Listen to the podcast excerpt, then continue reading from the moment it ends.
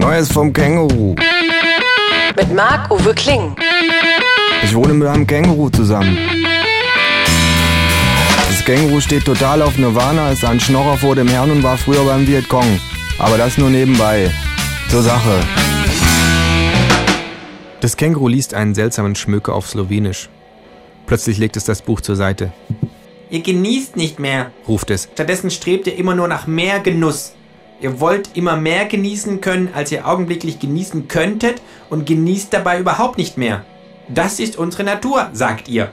Interessanterweise ist das aber ganz und gar analog zum ökonomischen Streben nach dem Mehrwert, welches den Gebrauchswert völlig irrelevant macht. Und dies wirft doch die Frage auf, ob diese wilde Jagd nach dem Mehrgenuss wirklich der Natur des Menschen entspringt oder ob sie nicht vielmehr durch die Übernahme ökonomischer und damit natürlich gesellschaftlicher, tradierter Paradigmen auf die Vorstellungen vom Genuss, vom individuellen Glück entfesselt wurde. Und wenn dem so ist, ist es da nicht an der Zeit, damit zu brechen. Das Känguru steht auf und wird lauter. Ja, es ist an der Zeit, das grüne Gras zu genießen, anstatt wie dumme Esel der Karotte am Strick hinterher zu hecheln. Es ist an der Zeit, das Aufwand-Nutzen-Denken, dieses ökonomische Kalkül, welches euch bis in eure privatesten Gedanken beherrscht, zu durchbrechen, um für das einzustehen, was ihr für richtig erachtet, egal wie hoch der Aufwand und wie klein der Nutzen.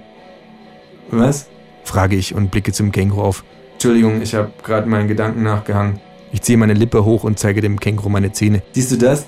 Ich habe da irgendwie noch so Hähnchen zwischen den Zähnen hängen. Echt fies. Das Känguru schüttelt den Kopf. Entschuldige, sage ich nochmal und schüttle mich kurz, um meine Unachtsamkeit loszuwerden. Was hast du gesagt? frage ich. Sag's nochmal. Ach, egal, sagt das Känguru. Nützt ja doch nichts.